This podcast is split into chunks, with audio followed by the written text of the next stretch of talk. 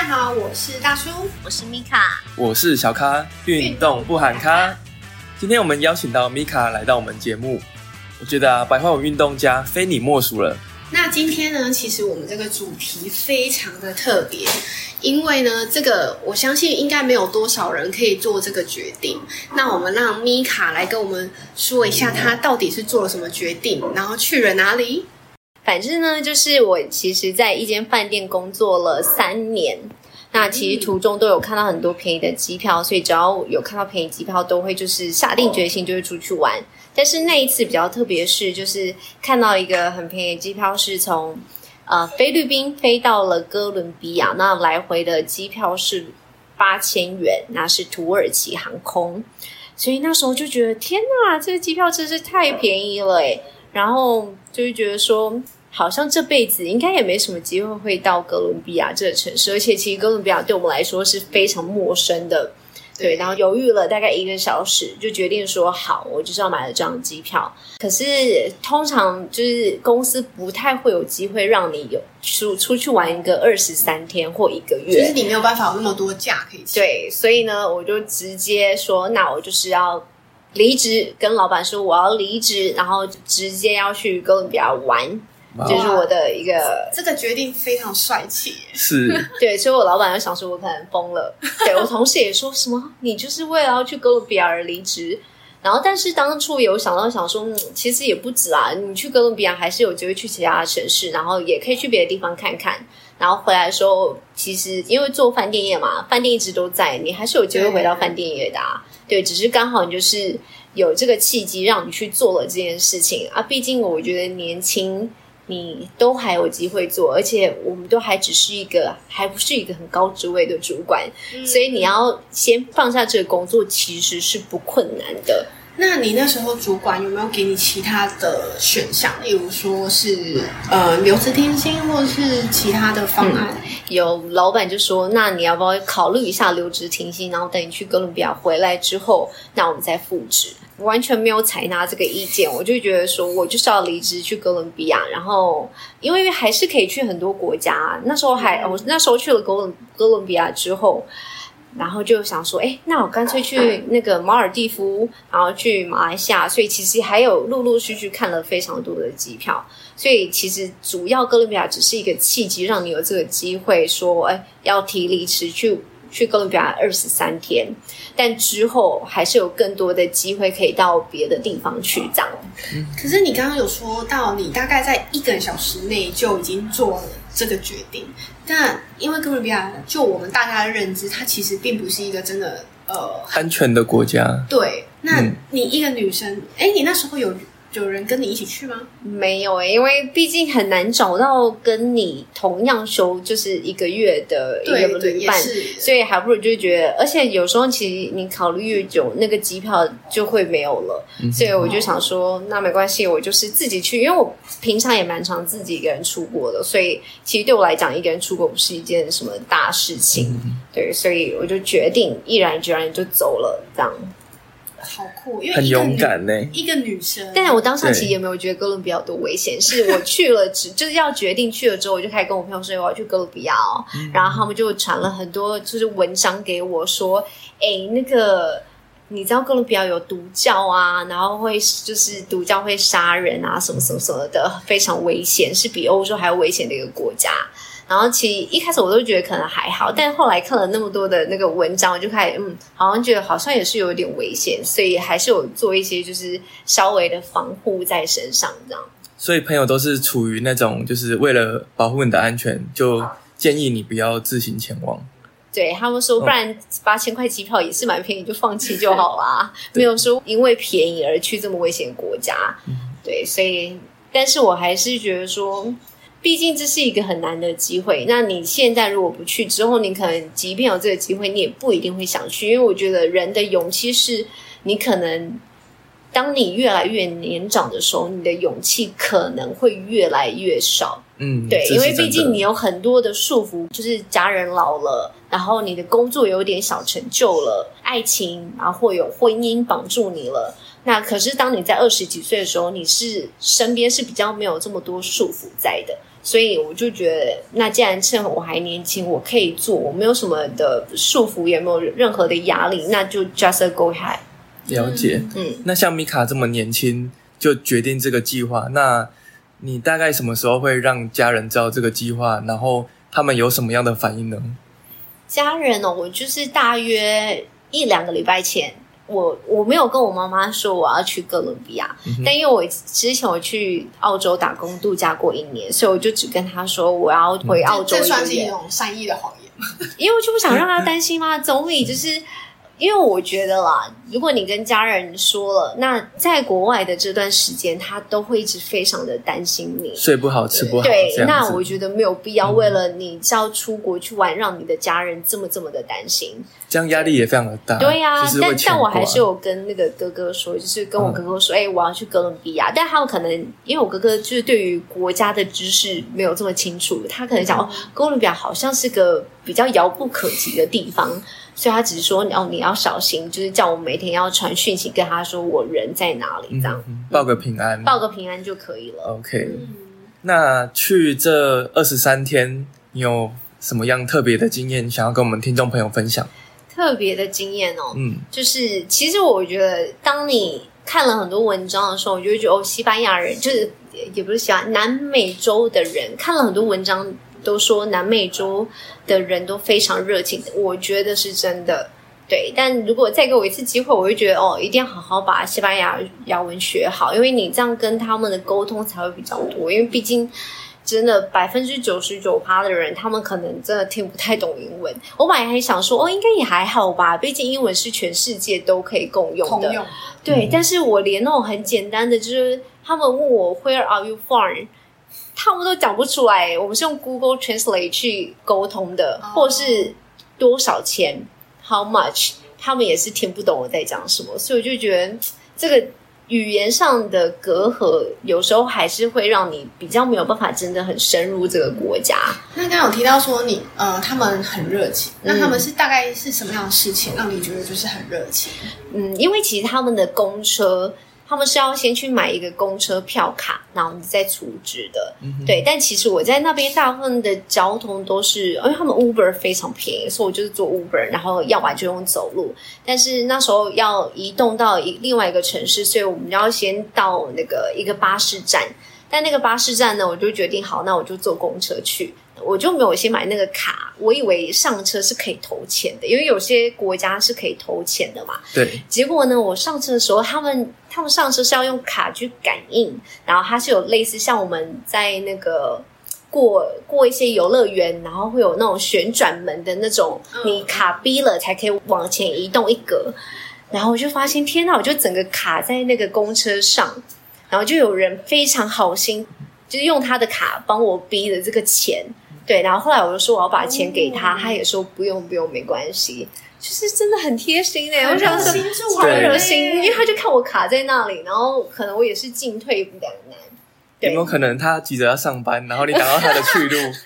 因为我们要把人性把人性想的善我良我也不知道，但他们真的很好，而且因为像在哥伦比亚，可能他的当初的交通可能一些资讯没有那么透明，对所以很多时候我们是想说，哎，我可能用 Google Map 去看，可是其实那也不一定很准。但是可能我在公车上说，哎，我想要去什么地方，然后快到那一站的前一站。很多人都会提醒你说：“哦，下一站就是你要去的那一站哦，你一定要按停，按那个就是车铃这样子。嗯下车铃对，要按下车铃。对，所以我就觉得很贴心。我只是跟一个人讲，然后就会很多人就会说：“哎，下一站就是你要下的车子。”所以我觉得算是真的蛮贴心的。因为他们会很愿意帮助，就是外地人。对，但是我觉得在每个国家，如果是比较偏观光都市区的啊，可能就是那种比较观光区，一定都还是有比较容易发生就是诈骗啊，或者是抢案的部分。嗯，对我自己是蛮幸运，因为我我是都保护自己，保护的蛮好。因为像我去的时候，我只有带七公斤的行李，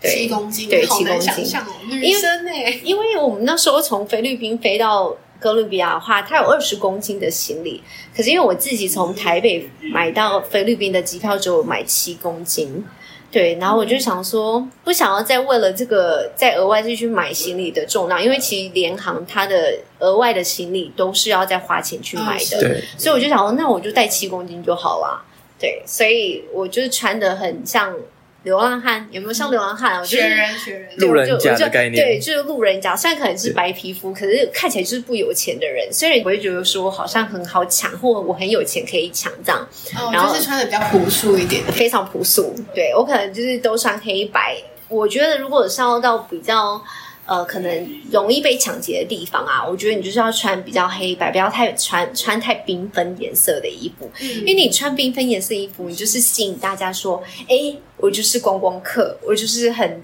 很色彩缤纷的人，走路都是 spotlight 在打对这样子表示就是快来抢我这样。对对对对对，然后而且我我其实，在背包客栈，我都会先把要去的地方先查好，离线地图都先载好，这样、嗯我不会在路上把手机拿出来。我一定是，如果我今天真的忘记这个路要怎么走，我一定会先进到某一个店家，然后把手机手机拿出来之后再确认，我确认完我才会再走出去。所以我觉得这是我比较会保护自己的地方。然后钱也是，就是我们都是带美金去换，然后钱的话都会呃可能分散保管这样，不会一次就可能我带个五百块美金吧，一万五台币，然后我可能一开始就只先换。一百元美金，但我其他钱我都会分散放好，然后我还要把钱放在那个鞋底的鞋垫里面这样子，因为我就看人家分享说，哎，你放在鞋垫里面，如果真的被抢，可能别人也不会发现你这样。然后每天就带不要带太多钱在身上，因分散管理，对，然后即便今天真的有人要抢你，你就把钱给他，因为其实生命是最重要的，钱真的是钱财，毕竟还是身外之物这样。嗯嗯，但我所以我觉得，因为是这样，可能自己就比较没有遇到这么多危险。然后天黑前我一定会回家，六点前我就会回家了。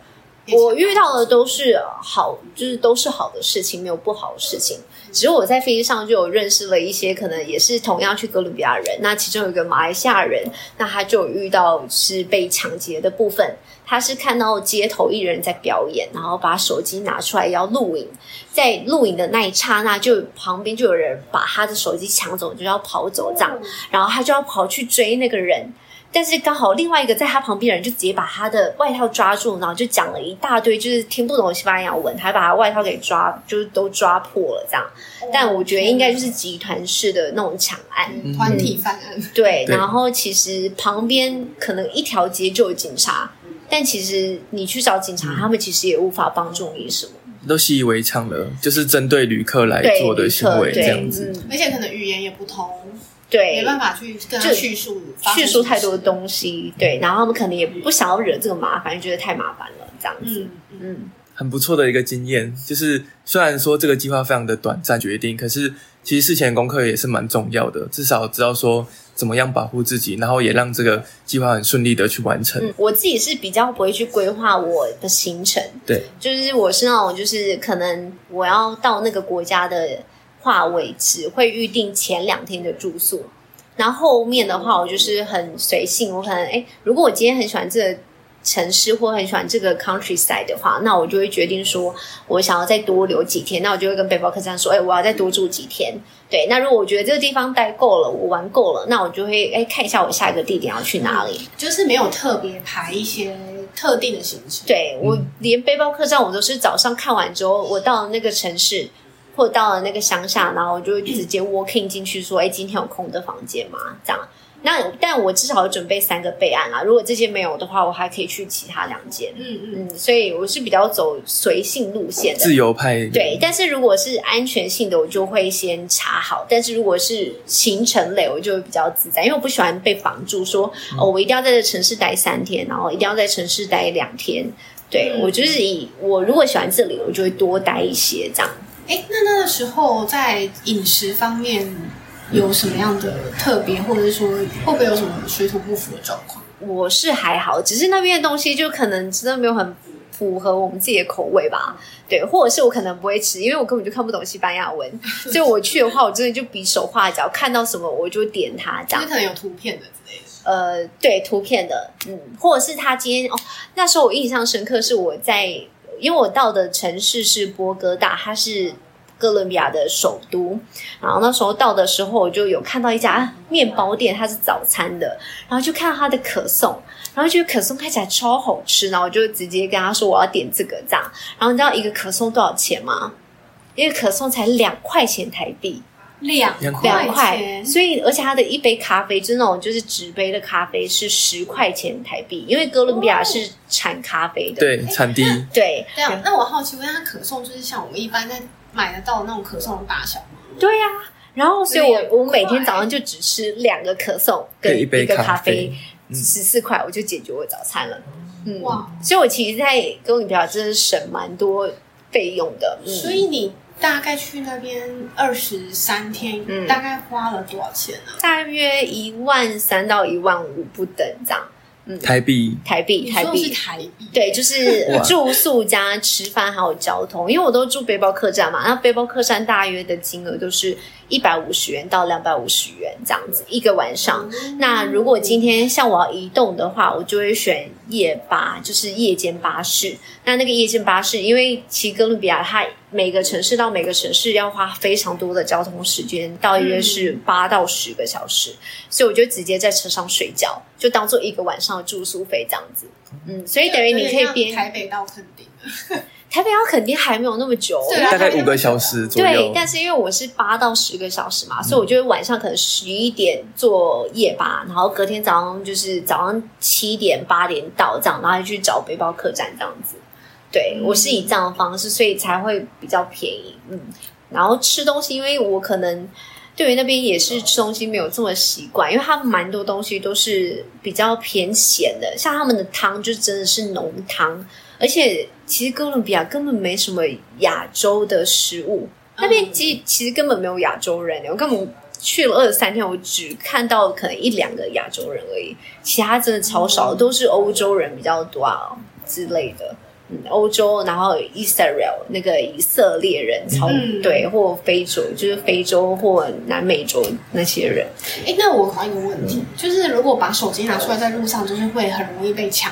吗？我自己是不会让我自己就是步入危险中那时候就是带相机去嘛，就比如说你一定会想要拍一下某一些画面啊，或者是没有哎、我就是我不是一个很喜欢我我不是一个一定要用相机去把全部东西拍下来的人。哦，对，而且就是那个地方那么危险，嗯，所以我就我就会直接用手机。如果可以，我可能快速拍照，然后就收回；快速拍照就收回，就是不会让手机在外面太久，对对对对对对，赶快或者是 GoPro 很小台嘛，就赶快拿起来拍个三四张，就赶快收下来这样子。我觉得自己一个人旅行，你本来就没有办法拍到自己的照片，对大部分都是风景照比较多。对，所以可能就变成说，你也不可能说用一个自拍架，你在哥伦比亚，你用一个自拍架，你你就是放在那边，你放在那边，就是告诉大家说，哎、来抢我的手机，对啊，所以我就觉得算了算了，没关系，就是我没有一定要要求这个，但是我我们很常在背包客栈遇到很多不同国家的人，那他就有机会成为你的旅伴，就可以约他说，哎、我想要去哪个地方走走，那他就是那个可以帮你拍照的一个摄影师，这样，所以我觉得自己一个人旅行没有没有不不好，有好与不好啊，对，但就看你怎么想，嗯。如果说再给你一次回到那个时空背景，你还会想再去哥伦比亚吗？会做一样的决定吗？嗯，会耶，我还是会做一样的决定，就是因为我觉得那个经验是呃很特别的，你可能这辈子也不一定会再经验，可以有办法再体验到这个很不同的一个文化这样子。嗯，我第一次骑马就是在哥伦比亚。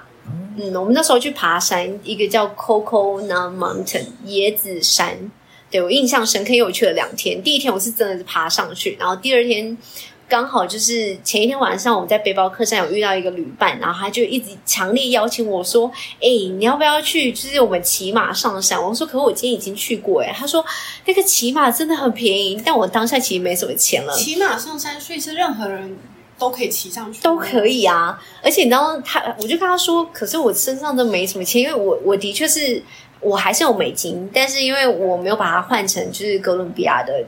peso，所以我就想说，乡下也很难找到换汇的地方，因为我们都是带美金去当地的换汇所换钱，所以我就觉得说，那算了，我就没有想去骑马。但他就一直很强硬说，走嘛走嘛，既然都来了，好吧，那我就去了。那这骑马也是蛮便宜，我们就骑上山两百五十块而已台币而已。哦，那真的很便宜。250块台币对，嗯。啊，就等于是有点像租那个马的概念。对，对，但它起码还是会有人啦，有人带着你，哦但它不是牵着那只马，是你自己不是像那种自己骑在台湾看到那种就是牵着你牵着绕一圈没有没有，可能几千块就没了。而且你知道我马 super 爱吃，就是我就是骑一骑之后，他就去路边吃吃草了，然后它就直接直接脱离我们那个轨道轨道，然后我就一直要拉住他，拉住他，他才会往前。就他他要先先吃吃饱再开始走。对，就我的马非常爱吃，嗯。对，但我就觉得那那个就是一个蛮有趣的体验，就是我也是蛮感谢那个旅伴，他说，哎，你就去吧，所以就是去了才会发现说，哎，其实。国外就是像台湾，你不可能就是你要去骑马，他不可能第一次就让你自己骑着马，一定是前面还会有人牵着你。但是在国外，他们就是很信任你，可能也很信任那只马吧。我也是蛮信任那个马的，因为那个山上你往右边看，它就是一个斜坡，一不小心就会滚下去那个斜坡。哦，对，所以我觉得这这种都是旅行中就是小事，但是又让你觉得说很特别、很开心，然后又就是未来都还会一直想起来啊。对，真的。好像一个人的旅行比较容易遇到就是没有安排的计划，然后就会有永生难忘的这种回忆，这样子。因为我觉得一个人旅行，你比较容易把你的感官放大，不用在意别人的想法对，然后就是很沉浸在那个当下，。然后你也很愿意、乐意再去结交新的朋友。对，因为两个人一起旅行的时候，你要顾顾虑到你的旅伴想说，诶，他是不是不喜欢去结交朋友，或他不想要再跟其他人一起相处，他只想要你们两个就好了。所以我觉得有时候两个人的话，你可能要比较顾虑多比比较多旅伴的想法，但自己的话，你就可以你想做什么就做什么，所以就是比较自在，然后你就可以把很多你周围遇到的事情可以把它放大，然后就把它吸收成你自己的旅行的一个经历跟一个体验。就你的人生就会比较精彩了。我觉得每个人他对于精彩的生活是不一样。那可能对我来讲，我觉得比较精彩部分就是我可以在旅行当中遇到各个不同国家的人，然后体会到不同国家的文化，这样。嗯，其实我觉得听完今天米卡分享，我真的觉得非常佩服你，因为我觉得作为一个女生，然后要做一个这样的决定，就是毅然决然的，就是直接出发，然后放下一些自己呃原有的东西，然后尤其是我觉得最佩服应该是七公斤的心理，对因为很有少哎、其实我真的没有办法，因为而且其实我我也许不会像妮卡这么勇敢的做这个决定。我其实觉得我自己是一个比较保守，然后呃想比较多的人，对，然后勇敢这部分我我会比较难跨出去。嗯。对，然后尤其是可能我我自己可能一出发行李可能四十公斤，